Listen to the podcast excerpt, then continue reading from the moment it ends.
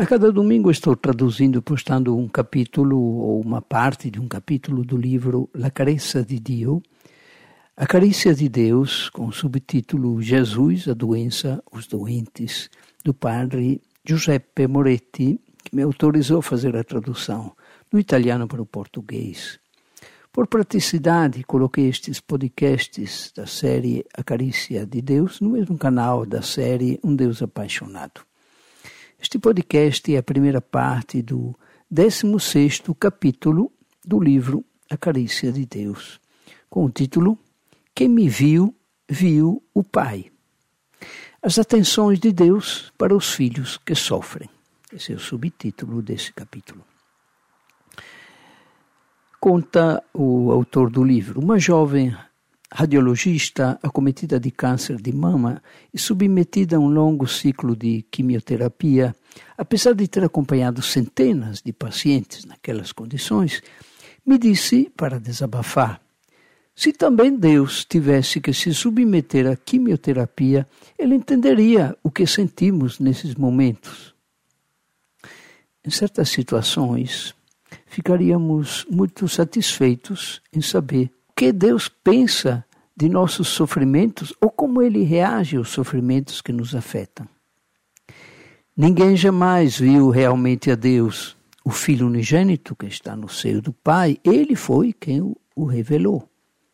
É assim que se expressa o evangelista João, no primeiro capítulo do evangelho dele, o quarto evangelho. Então existe um caminho que conecta Deus aos nossos sofrimentos. Jesus de Nazaré é Deus que se faz, ou se fez, homem, no sentido mais amplo do termo. Em tudo igual a nós, exceto no pecado, escreve a carta aos Hebreus. Um dia, respondendo ao apóstolo Filipe, que lhe pediu que lhe mostrasse o rosto do Pai, Jesus respondeu: Filipe, quem me vê, vê o Pai. Pois é, em Jesus podemos saber o que queríamos saber, como Deus se comporta diante do ser humano que sofre. Procuremos percorrer as páginas dos Evangelhos e procuremos observar onde pousam os olhos de Jesus, a quais vozes estão abertos os seus ouvidos, a quem dirige a boa notícia das suas palavras, o que as suas mãos acariciam onde o levam os seus passos, por quem e por quais coisas vibram seus sentimentos. Aqui tem um subtítulo: Olhos que veem, coração que acolhe. Diante do surdo mudo, como diante do túmulo que contém o corpo em decomposição de Lázaro, como quando ia alimentar a multidão que não comia havia três dias, Jesus faz o quê? levanta os olhos ao céu, como a pedir orientação, orientações e sugestões ao Pai. Depois o seu olhar volta aos homens, para lhes transmitir a simpatia de Deus. Não é o olho do indiferente, nem o olho do curioso, nem o do fiscal, nem é tampouco o olho do benfeitor generoso que pescruta a oportunidade de um gesto de munificência.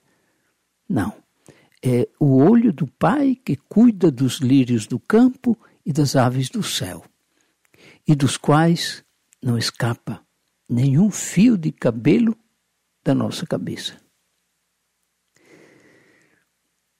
Em Jesus, Deus nos faz compreender que não se limita a ouvir, mas escuta. Não se contenta em ver, mas olha não para para tocar, mas acaricia. Não lhe basta encontrar, mas vai em busca. Vamos tentar imaginar que estamos presentes nos lugares onde Jesus atua e vamos observar atentamente o que ele faz e o que ele diz.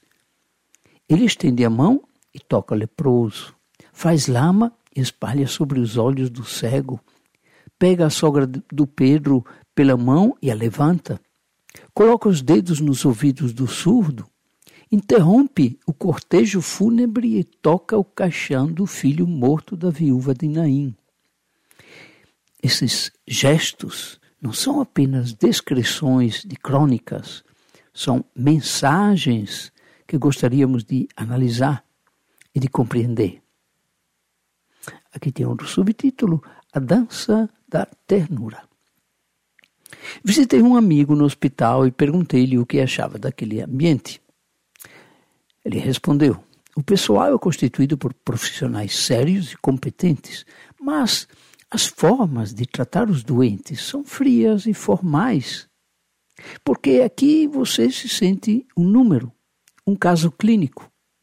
Eles não se importam com seus problemas. Você é apenas um intestino que não funciona, um fígado cirrótico, o restante, seu estado de ânimo, suas preocupações, seus problemas, etc., parece não ter relevância para a cura.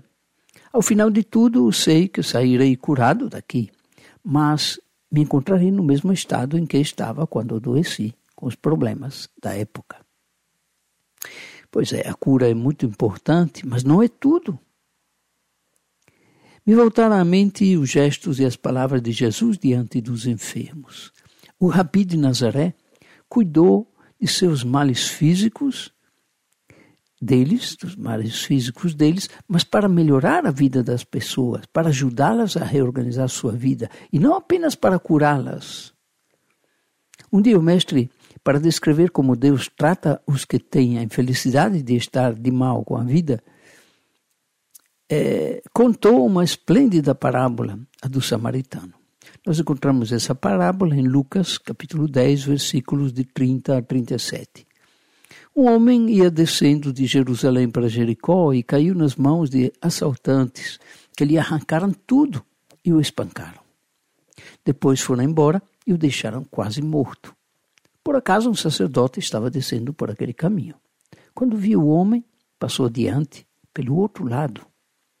O mesmo aconteceu com o levita. Chegou ao lugar, viu e passou adiante, pelo outro lado. Mas um samaritano que estava viajando chegou perto dele, viu e teve compaixão. Aproximou-se dele e fez curativos, derramando óleo e vinho nas feridas.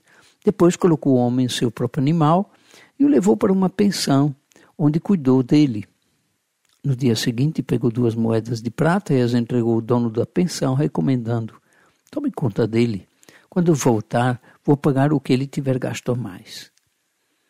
E Jesus perguntou: Na sua opinião, qual dos três foi o próximo do homem que caiu nas mãos dos assaltantes? O especialista em leis respondeu: Aquele que praticou misericórdia para com ele. Então Jesus lhe disse: Vá e faça a mesma coisa. O protagonista é um, um homem, nem bom, nem mau, nem jovem, nem velho, nem piedoso, nem ateu. É simplesmente um homem. A única caracterização que é citada pelo Evangelho é que o homem está quase morto. Os ingredientes do mal-estar social estão todos aí: os bandidos, o assalto, as feridas. Aquele homem não foi apenas ferido no corpo, foi humilhado, foi abandonado depois de ter sido maltratado. A indiferença dos religiosos, o sacerdote e o levita, pesou sobre a situação e a tornou ainda mais grave. O final da parábola deixa aquele homem na pousada ainda não curado, mas salvo sim. Salvo do abandono, da solidão, do fracasso, que o traz de volta a uma vida ainda humana. É uma experiência muito bonita. Um desconhecido se curvou sobre ele e cuidou dele sem pedir nada em troca. Este homem era um samaritano. Samaritano significava, na linguagem da época de Jesus, para os hebreus, um personagem detestado que havia abandonado a tradição religiosa dos pais. Pois bem, este mesmo homem é colocado na mesa do professor. Deus manifesta nele sua preocupação pelo homem ferido. Na história, mais do que a cura, que é reduzida a poucos elementos, são descritos pormenorizadamente os gestos de amor pelo ferido. Uma espécie de dança de sete passos. Ele viu, ele teve compaixão, ele chegou perto, ele enfaixou as feridas, deitando água e vinho sobre elas, ele colocou o ferido na montaria, ele o levou para a posada. Ele cuidou dele. A parábola se encerra com um convite de Jesus ao interlocutor que lhe havia perguntado como se poderia viver a vida em plenitude. Quando tinha perguntado, mestre, o que devo fazer para dar o eterno, a vida eterna? Vá e faça você também o mesmo. Essa é a resposta de Jesus.